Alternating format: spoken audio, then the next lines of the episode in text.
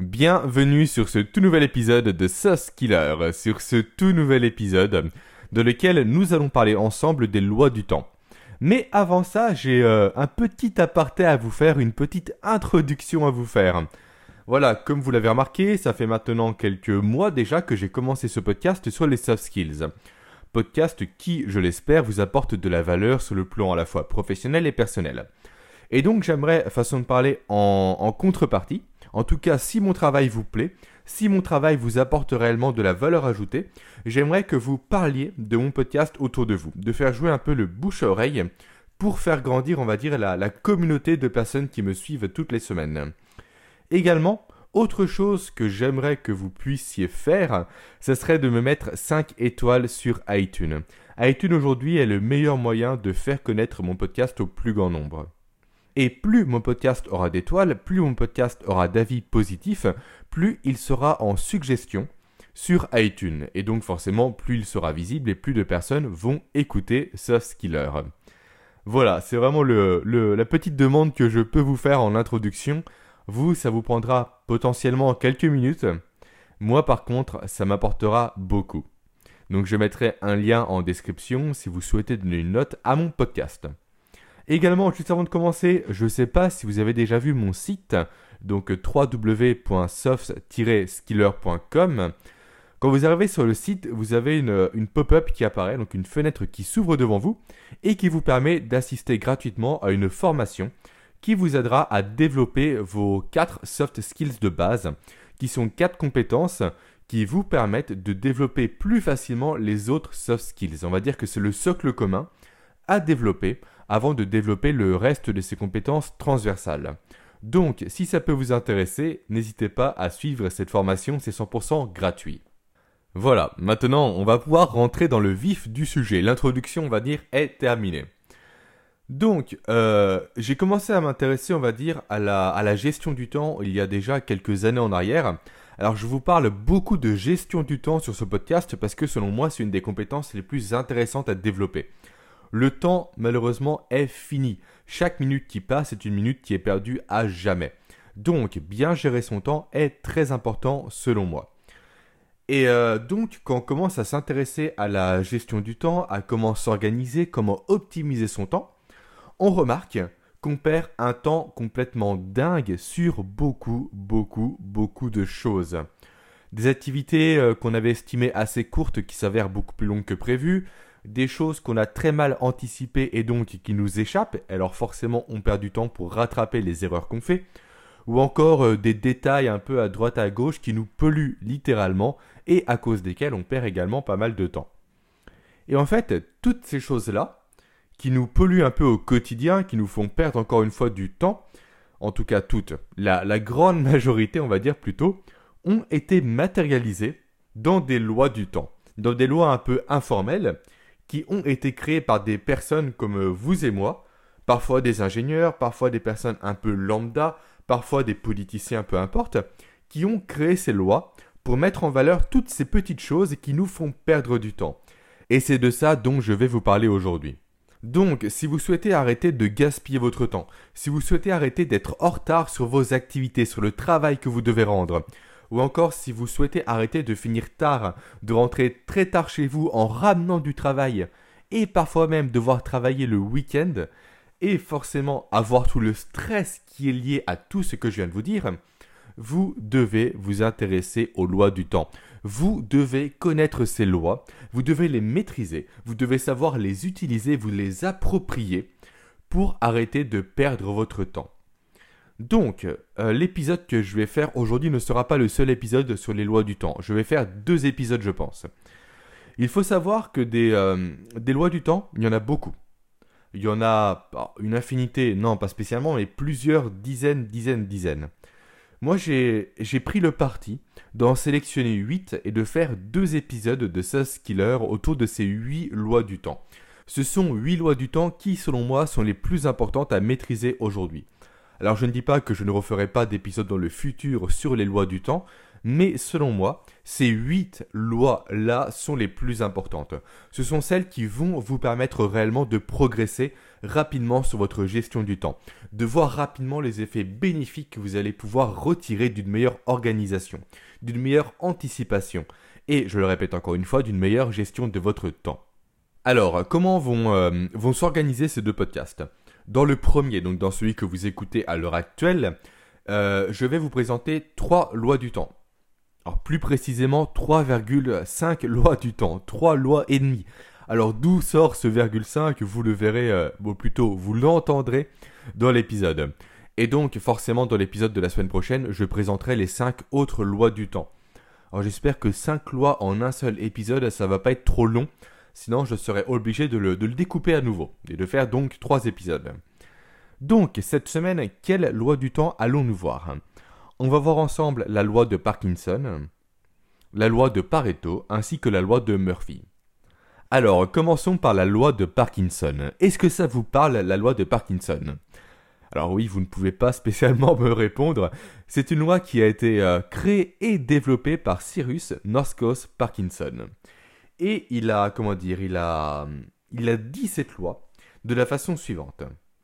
Tout travail fini par occuper l'espace qui lui est imparti. Ça veut dire quoi? Ça veut dire que si vous vous fixez une semaine pour rendre un dossier, pour faire une rédaction, pour préparer une présentation orale, vous allez mettre une semaine. Si pour le même travail, vous vous fixez un délai de un mois, vous allez mettre un mois. En fait, pour faire une métaphore, la loi de Parkinson euh, apparente le travail à du gaz. Alors ça peut sembler un peu tiré par les cheveux, mais je vous explique. En fait, d'après la loi de Parkinson, comme le gaz, le travail va se dilater pour occuper tout l'espace qui lui est disponible, tout l'espace dont il a à disposition. Et donc forcément, si on se fixe un délai de un mois, voire de deux mois, voire de trois mois, pour un travail qu'on pourrait se fixer en une semaine, eh ben on va prendre ces deux mois, ces trois mois, ces quatre mois. On va prendre l'intégralité du temps que nous nous sommes définis ou qu'on nous a imposé pour réaliser le travail. Je pense que vous l'avez déjà remarqué, on vous donne un, travail de, euh, je sais pas, de faire un dossier euh, sur euh, potentiellement le développement du marché asiatique pour vendre tel produit. On vous dit un mois pour le faire. Souvent, ce qui se passe, c'est qu'on se dit ah bah j'ai un mois, pas de souci, du coup on procrastine. On prend son temps, on recherche tranquillement des informations jour après jour, mais sans réellement en faire une priorité. Et on arrive, au bout de 29 jours, à se dire Ah ouais, du coup, le, dossier, il faut le rendre demain. Donc là, je vais carburer pendant 7 heures. Je regroupe toutes ces petites informations disparates que j'ai accumulées au cours du mois dernier. Et je fais mon dossier final. Et je rends le dossier le jour J, donc le lendemain. Par contre, si on nous dit Ok, donc pour ce travail-là, tu as une semaine. Là, pendant 7 jours, on va être complètement concentré on va faire de, euh, ce travail une, euh, une priorité, un objectif. On va se focus littéralement sur ce travail et donc forcément on va le réaliser également dans un délai beaucoup plus court. Parce qu'on est réellement, on va dire, attentif et concentré pour accomplir cette tâche et cette unique tâche. On ne va pas procrastiner. Donc, dans tout ça, comment vous, vous pouvez utiliser la loi de Parkinson pour, on va dire, euh, mieux gérer votre temps? En fait, il faut que vous vous fixiez tout simplement des délais beaucoup plus courts que vous vous fixez aujourd'hui pour réaliser les tâches que vous avez à faire. Et maintenant, si certains d'entre vous sont des managers, appliquez cette, euh, cette consigne-là également à vos équipes. Fixez à vos collaborateurs des délais beaucoup plus courts. Il y a un travail que vous estimez euh, qu'ils doivent faire sur 15 jours, et eh bien basculez-le sur 10 jours, basculez-le sur une semaine. Voilà. Essayez de faire ça, vous verrez comme quoi le travail sera rendu en temps et en heure. Alors par contre, bien sûr, il ne faut pas non plus exagérer et dire tiens, ce travail initialement prévu en 15 jours, tu vas le faire en 2 heures. Non. Il ne faut pas non plus extrapoler, il ne faut pas non plus aller beaucoup trop loin. Parce que je vais reprendre un peu l'analogie par rapport au gaz. Certes, le gaz se dilate au maximum pour remplir une pièce, mais à, contrario, un gaz ne va pas se compacter, il ne va pas se contracter à l'infini. Le temps, c'est pareil. on ne peut pas non plus contracter une tâche au minimum possible. Donc il faut trouver le juste milieu. Le juste milieu entre le temps, on va dire, normal pour lequel vous confiez les tâches jusqu'à présent, ou le temps normal que vous vous fixiez pour accomplir une tâche, et le temps optimal pour accomplir cette tâche en moins de temps. Alors effectivement, euh, comment dire, dit comme ça, c'est un peu euh, peut-être un peu compliqué à, assimiler. On peut se demander mais de combien de temps du coup je, réduis euh, mes échéances, etc. Le conseil que je pourrais vous donner, pour simplifier un peu les choses, prenez le délai initialement estimé et ôtez environ 20% du temps. Typiquement, il y avait un projet que vous euh, que vous, vous êtes fixé euh, à réaliser sous 5 heures, passez-le à 4 heures. C'est un peu du test and learn. Vous allez essayer ça à plusieurs reprises, peut-être que ça que les 20% en final, c'est beaucoup euh, beaucoup trop qu'il faudra réduire à 15% en moins, peut-être que c'est pas assez, peut-être qu'il faut réduire de 30%. Mais donc, c'est vraiment en affinant, en testant jour après jour, que vous verrez le temps optimal que vous allez devoir vous fixer pour accomplir un objectif ou que vous allez devoir fixer à vos équipes pour accomplir une mission, une tâche ou également un objectif. Donc voilà, essayez au fur et à mesure, testez, voyez ce qui fonctionne, et au pire, j'ai envie de vous dire, vous ne perdez rien à tester. Parce que si vous vous fixez un délai de 10 jours au lieu de, euh, de 15 jours initiaux, même si vous mettez 12 jours, le délai initial c'est 15 jours. Donc vous faites toujours 3 jours en moins que le délai normal que vous vous seriez fixé.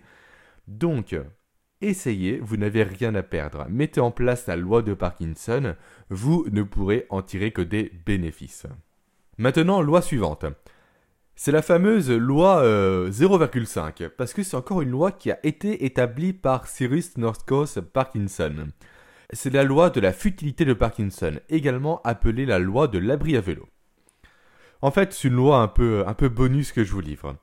C'est une loi euh, dans laquelle Cyrus Northcote Parkinson oppose euh, la délibération en fait entre un comité de décision dans la création d'une centrale nucléaire et, et un autre comité de délibération, cette fois-ci pour la création d'un parking à vélo. Et il se sert de cet exemple de confrontation, on va dire, pour montrer la perte de temps que l'on peut avoir lors des prises de décision. Et il en sort la loi suivante, plus le sujet débattu va être simple, plus le débat sera long. Alors pourquoi on parle de centrale nucléaire et d'abri à vélo? Simplement parce que construire une centrale nucléaire, vous en conviendrez je pense, c'est un sujet qui est très compliqué. Seuls des spécialistes peuvent s'y aventurer.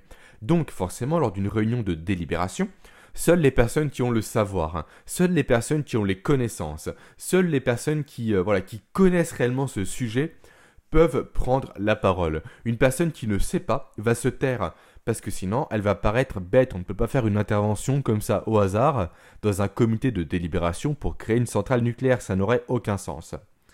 Donc forcément la réunion va à l'essentiel. Par contre, quand il s'agit cette fois-ci de construire un abri à vélo, un abri à vélo c'est extrêmement simple. Tout le monde peut donner son avis dans la création d'un abri à vélo. Donc forcément tout le monde va parler. Et le gros souci dans, un, comment dire, dans une thématique où chacun peut intervenir, où chacun peut parler, c'est qu'au lieu de débattre du sujet central, donc là pour notre cas nous, est-ce que créer un abri à vélo réellement pertinent, le sujet va dériver et chaque personne va parler pour donner son avis, pour se donner de l'importance, et le débat va porter au final sur quelle couleur pour cet abri à vélo, si on le faisait vert, si on le faisait bleu, et chacun va réellement défendre son point de vue pour la couleur, alors que la couleur de l'abri à vélo, littéralement, tout le monde s'en fout au final. Nous, ce qui nous intéresse dans ce débat-là, c'est est-ce que oui ou est-ce que non, il faut faire un abri à vélo. Donc, tout ça pour dire que lors d'une prise de décision, lorsque vous, euh, vous invoquez, façon de parler, une réunion pour prendre une décision, n'invitez que des spécialistes inviter un nombre très limité de personnes pour éviter ce, genre de débat sans fin, ce genre de débat sur des futilités qui ne font avancer personne. Voilà, c'était ça, cette petite loi euh, virgule 5, on va dire. Maintenant, passons à la réelle loi du temps suivante, la loi de Pareto. Alors la, loi de Pareto est sans doute la loi du temps la plus connue. C'est une loi du temps qui est généralement enseignée dans les études supérieures. Même moi qui ai fait un, BTS dans le social, euh, j'ai entendu parler de cette loi. Donc forcément, je pense que quasiment toutes les personnes au, niveau bac plus, on va dire, entendent parler de cette loi. Je l'ai aussi euh, abordée euh, en licence, également en master. Bref, dans les études supérieures, on parle souvent de la loi de Pareto. C'est la loi des fameux 80-20. J'en ai déjà également parlé dans ce podcast. Et donc, cette loi, qu'est-ce qu'elle nous dit? Elle nous dit que 80% des effets sont le produit de 20% des causes. Je vais bien sûr expliquer ça, ne, vous en faites pas. Cette loi, à l'origine, a été créée par, euh, a été établie plutôt par euh, Wilfredo Pareto. Et en fait, Wilfredo Pareto, c'est qui? C'est un économiste qui, justement, a découvert cette loi au travers de ses travaux lorsqu'il s'intéressait à la disparité des richesses entre les différents pays.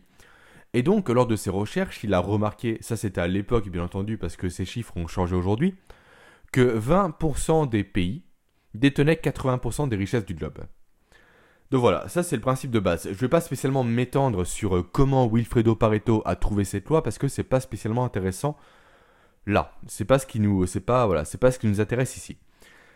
Mais cette loi est très intéressante par contre parce qu'on peut l'extrapoler dans des domaines autres que le domaine de l'économie. On peut l'extrapoler en gestion, dans le domaine du management, dans la stratégie commerciale et, bien entendu, dans le domaine de la gestion du temps. Et donc, si on extrapole la loi de Pareto dans la gestion du temps, en fait, on remarque qu'on peut être bien plus efficient dans son travail. On peut faire beaucoup plus de choses en beaucoup moins de temps on peut obtenir, grâce à la loi de Pareto, un meilleur rapport temps-résultat. En fait, en utilisant cette loi, en l'appliquant au domaine de la gestion du temps, on remarque qu'en se concentrant uniquement sur 20% des, actions, de certaines actions, on obtient 80% de notre résultat final. Je vais traduire ça. 20% de nos clients nous rapporte 80% de notre chiffre d'affaires. 20% de nos produits nous rapportent 80% de notre chiffre d'affaires. 20% des indicateurs dont nous nous servons nous rapportent 80% des informations utiles, des informations qui nous sont réellement utiles pour analyser notre entreprise. Tout ça, ça veut dire quoi? Tous ces exemples veulent dire quoi? Ça veut dire simplement que l'on peut se concentrer que l'on peut dédier toute son énergie uniquement sur ces 20%. On va gagner un temps fou en se focalisant uniquement sur ces 20% qui rapportent 80% des résultats. Se focaliser sur les 80 autres pourcents du coup ne sert à rien parce que ces 80 autres pourcents là nous rapportent uniquement 20% des résultats. C'est un peu la réciproque de cette loi. Là, je vais reprendre, on va dire, euh, Olivier Roland. Olivier Roland, alors vous m'écoutez, donc vous êtes forcément dans le, développement façon de parler personnel, vous aimez tout ce qui est lié à l'entrepreneuriat, etc. Olivier Roland, lorsqu'il a découvert ce principe du 80-20, alors déjà, qui est Olivier Roland? C'est un blogueur euh, assez connu euh, dans la, la, sphère francophone. Et donc, dans son livre Tout le monde n'a pas eu la chance de rater ses études, livre que je vous conseille, il parle de la loi de Pareto. Au début, Olivier, quand il a commencé à se lancer dans l'entrepreneuriat, il a créé une société de prestations informatiques. Et donc, il était complètement débordé par son travail. Il travaillait littéralement nuit et jour. Et un jour, il a découvert la loi de Pareto. Et là, il l'appliquait à ses clients. Et il a remarqué que 20% de ses clients lui rapportaient 80% de son chiffre d'affaires. Alors qu'est-ce qu'il a fait? Il s'est tout simplement délaissé de 80% de sa clientèle, afin de se concentrer uniquement sur ces 20%-là qui rapportent la très grande majorité de son chiffre d'affaires. Donc, il apportait une prestation de meilleure qualité à ces 20%-là, tout en travaillant beaucoup moins, mais en gardant un chiffre d'affaires relativement conséquent, notamment par rapport au temps qu'il investissait dans son entreprise. Donc voilà l'utilité de la loi de Pareto appliquez réellement la loi de Pareto dans votre quotidien. Typiquement, vous êtes euh, bah, commercial, si on reprend cet exemple-là, identifiez les 20% de clients qui vous rapportent les 80% de chiffre d'affaires. Et identifiez également ces 20% de clients qui vous rapportent 80% des ennuis et supprimez-les littéralement. Dites-leur que vous ne voulez plus travailler avec eux, simplement. Vous travaillez également dans, dans le marketing peut-être? Alors identifiez les 20% d'actions marketing qui vous rapportent 80% des résultats. Voilà. Appliquez la loi de Pareto, on va dire, au plus grand nombre de choses possibles dans votre quotidien afin de, au final, réussir à vous concentrer uniquement sur ce qui vous rapporte le plus pour le moins d'actions possible. Alors, ça ne sera pas toujours 80-20, des fois ça sera 70-30, des fois 90-10, etc. Mais le message le plus important, c'est qu'il faut que vous appreniez à vous focaliser sur le, peu d'actions, on va dire, qui vous rapportent le plus de résultats. Et comme ça, croyez-moi, vous allez largement optimiser votre temps au quotidien. Maintenant, passons à la toute dernière loi de, ce podcast, de cet épisode, avant de passer au suivant pour la semaine prochaine. Cette loi, c'est laquelle? C'est la loi de Murphy. Alors, on va conclure façon de parler en beauté. La loi de Murphy est la première loi du temps que j'ai découvert, et c'est également la loi qui me fait le plus rire parce qu'elle est, toute bête, elle paraît complètement invraisemblable, mais pourtant, elle s'applique réellement au quotidien, et chaque personne, vous le verrez, euh, a déjà vécu des, situations de Murphy. Donc, cette loi. Cette loi s'appelle également donc loi de Murphy ou loi de l'emmerdement maximum ou également loi de la tartine beurrée. Donc, que nous dit cette fameuse loi de Murphy? Elle nous dit que tout ce qui peut tourner mal va mal tourner. S'il existe, si je reformule, la moindre possibilité que quelque chose tourne mal, ça va forcément arriver. Et encore une fois, on a tous vécu ça. On est étudiant. On arrive à la fin de l'année. On s'est préparé pour notre oral. On arrive le jour J. Notre clé USB ne fonctionne plus. Le vidéoprojecteur a un problème. L'ordinateur n'a plus de batterie. Sinon, on, arrive à une, on a une réunion plutôt très importante aujourd'hui, une réunion cruciale. On est prêt, on se lève tôt, on a tout anticipé, le costume était prêt, le café était déjà chaud, etc. Et là, au moment de partir, impossible de retrouver ces clés de voiture. On les cherche partout, partout, partout pendant 20 minutes, on retourne de la maison avant de s'apercevoir qu'elles étaient tout simplement dans notre poche. Euh, sinon, voilà, entretien très important aujourd'hui. Euh, à Paris. Voilà, vous habitez Lyon, entretien à Paris crucial. Vous prenez le train et le train tombe en panne. voilà, la loi de Murphy, c'est ça. C'est que du moment qu'il peut y avoir le moindre problème, ce problème va forcément survenir. Donc, comment faire en sorte de contrecarrer la loi de Murphy? C'est très compliqué parce qu'elle est basée sur l'incertitude. La seule, on va dire, recommandation que je peux vous faire pour contrecarrer cette fameuse loi de Murphy, c'est simplement de toujours avoir un plan B. Et également de toujours avoir un plan C, voire un plan D. Reprenons le cas de l'étudiant qui s'est préparé pour sa, son oral de fin d'année. Il faut avoir deux clés USB. Mettre la présentation sur un drive. Avoir deux PC. Amener un vidéoprojecteur en plus je sais pas, mais il faut se préparer au maximum pour faire face à toute éventualité. Et si jamais on arrive dans un tourbillon de Murphy, tout va mal. La seule solution, c'est quoi? C'est arrêter. Prendre un RTT, prendre un jour de repos, se reposer et recommencer seulement le lendemain. Parce que quand, vous l'avez connu vous aussi, hein, quand quelque chose va mal en général, tout s'enchaîne par la suite et tout va mal. C'est comme quand on conduit, on se tape un feu rouge, et ben on peut être sûr que par la suite on va se taper tous les feux rouges. C'est terrible. Et euh, avant de conclure, pourquoi cette loi s'appelle la loi de la tartine beurrée? Parce que comme tout le monde, le matin, quand on fait tomber sa tartine beurrée, on peut être sûr qu'elle va tomber du côté du beurre et non pas du côté sans beurre. Tout simplement. Voilà pourquoi la loi de Murphy s'appelle également la loi de la tartine beurrée. Et voilà cet épisode, j'espère qu'il vous aura plu. Encore une fois, c'est la première partie d'un double épisode sur les lois du temps. Donc euh, semaine prochaine, jeudi prochain, arrivera le prochain épisode. Pensez à partager un maximum cet épisode sur les lois du temps. C'est une façon un peu, un peu décalée, mais néanmoins sérieuse pour apprendre à mieux gérer son temps. Et je pense que beaucoup de personnes devraient apprendre à connaître ces lois pour les appliquer au quotidien. Euh, si vous êtes encore là pour conclure ce podcast, c'est que cet épisode vous a plu. Donc, encore une fois, je me répète, mais la meilleure façon de m'aider aujourd'hui, c'est de donner 5 étoiles à ce podcast sur iTunes et d'en parler autour de vous.